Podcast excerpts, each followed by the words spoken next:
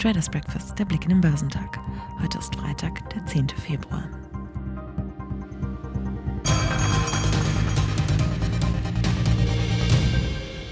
Zins- und Konjunktursorgen belasten die US-Börsen weiter. Die wichtigsten Indizes hatten sich zwar am Donnerstag zunächst etwas von ihren Vortagesverlusten erholt, doch im weiteren Handelsverlauf verließ die Anleger wieder der Mut. Denn einmal mehr hatte ein Notenbankvertreter auf die Notwendigkeit zusätzlicher Zinserhöhungen im Kampf gegen die hohe Inflation hingewiesen. Der DAX hat allerdings seinen Erfolgskurs seit Jahresanfang auch am Donnerstag nicht verlassen und ist zwischenzeitlich auf den höchsten Stand seit mehr als einem Jahr gestiegen. Zahlreiche starke Quartalsberichte und optimistische Ausblicke stützten Händlern zufolge.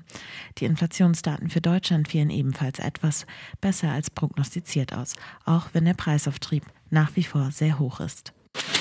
Die asiatisch-pazifischen Märkte handelten am Freitag überwiegend schwächer und folgten den Bewegungen an der Wall Street, nachdem die Inflationsdaten aus China niedriger als erwartet ausgefallen waren. Die Verbraucherpreise in dem Land stiegen im Januar um 2,1 Prozent im Vergleich zum Vorjahresmonat. Der Shanghai Composite fiel um 0,3 Prozent, der Shenzhen Component gab um 0,6 Prozent nach. Der Hang Seng Index in Hongkong verlor ebenfalls 1,8 Prozent und führte die Verluste in der Region an. In Australien schloss der S&P ASX 200 um 0,8 Prozent, der Nikkei stieg um 0,3 Prozent und der Kospi in Südkorea fiel um 0,5 Prozent. Der Leitindex Dow Jones Industrial verlor am Ende 0,7 Prozent auf 33.700 Punkte. Für den marktbreiten S&P 500 ging es um 0,9 Prozent auf 4.082 Punkte nach unten. Der technologielastige Nasdaq 100 fiel um 0,9 Prozent auf 12.381 Punkte. Damit setzte sich der in dieser Woche bislang wechselhafte Börsenverlauf fort. Derweil zeigten Daten vom Jobmarkt, dass die Zahl der wöchentlichen Erstanträge auf Arbeitslosenhilfe etwas höher ausgefallen war als von Experten prognostiziert. Die Daten gelten als zeitnaher Indikator für den US-Arbeitsmarkt. Die Notenbank Fed berücksichtigt die dortige Lage bei ihrer Geldpolitik. Sie versucht seit vergangenem Jahr die hohe Inflation mit deutlichen Zinserhöhungen in den Griff zu bekommen. Zuletzt hatten die Währungshüter das Tempo der Zinserhöhungen gesenkt und Anfang des Monats nur noch einen kleinen Zinsschritt von 0,25 Prozentpunkten beschlossen. Die Zinsthematik beschäftigt die Anleger seit langem und so auch in dieser Woche. Nachlassende Inflationssorgen trieben die Kurse zeitweise an, Sorgen vor weiter steigenden Zinsen bremsten sie andererseits aus. Die jüngsten Daten vom Arbeitsmarkt sprachen nun zwar eher für einen sinkenden Inflationsdruck. Der Präsident der regionalen Notenbank von Richmond, Thomas Barkin, stimmte am Donnerstag dennoch in den Chor der Währungshüter ein, die zuletzt signalisiert hatten, dass die Fed noch einen weiten Weg vor sich habe, um die Preise zu dämpfen. Barkin sagte, dass es wichtig sei, die Zinserhöhungen fortzusetzen, um sicherzustellen, dass sich die Inflation wieder dem Ziel von zwei Prozent nähere. Am Optionsmarkt wird aktuell damit gerechnet, dass der Leitzins bis auf 6 Prozent steigen kann. Diese Auffassung spiegelte sich am US-Staatsanleihenmarkt wider, wo die zweijährige Rendite die zehnjährige zwischenzeitlich um den größten Abstand seit Anfang der 1980er Jahre übertroffen hatte. Die Zinsstrukturkurve der USA ist derzeit in Teilen invers.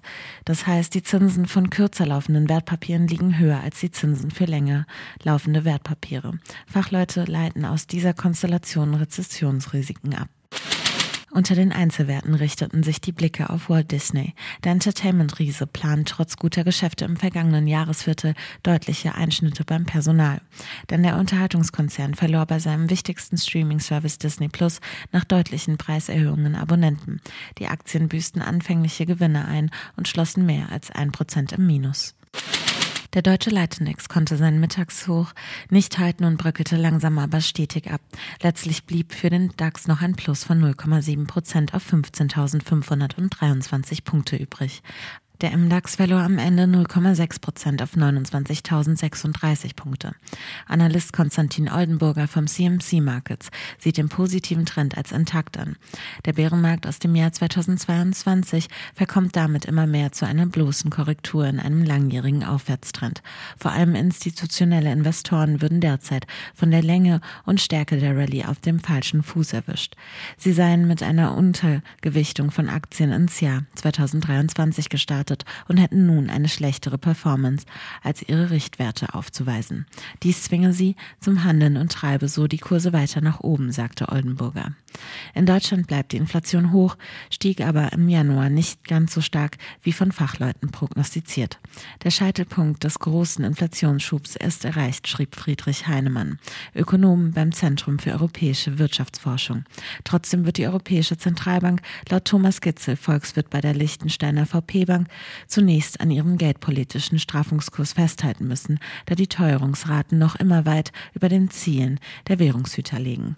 Unternehmensseitig standen zahlreiche Quartalsberichte und Ausblicke im Fokus der Anleger, die mehrheitlich überzeugten.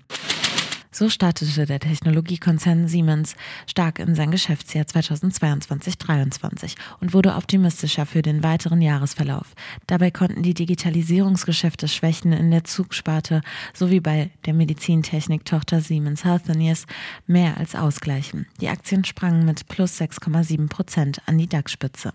Die Aktien von Fresenius setzten sich mit plus 4,0 Prozent auf den zweiten Platz im DAX. Der angeschlagene Krankenhaus, Medizintechnik und Pharmakonzern Konzern steht vor einem tiefgreifenden Umbau. So soll die komplexe Firmenstruktur mit der Entflechtung der zuletzt besonders belastenden Dialysetochter FMC vereinfacht werden.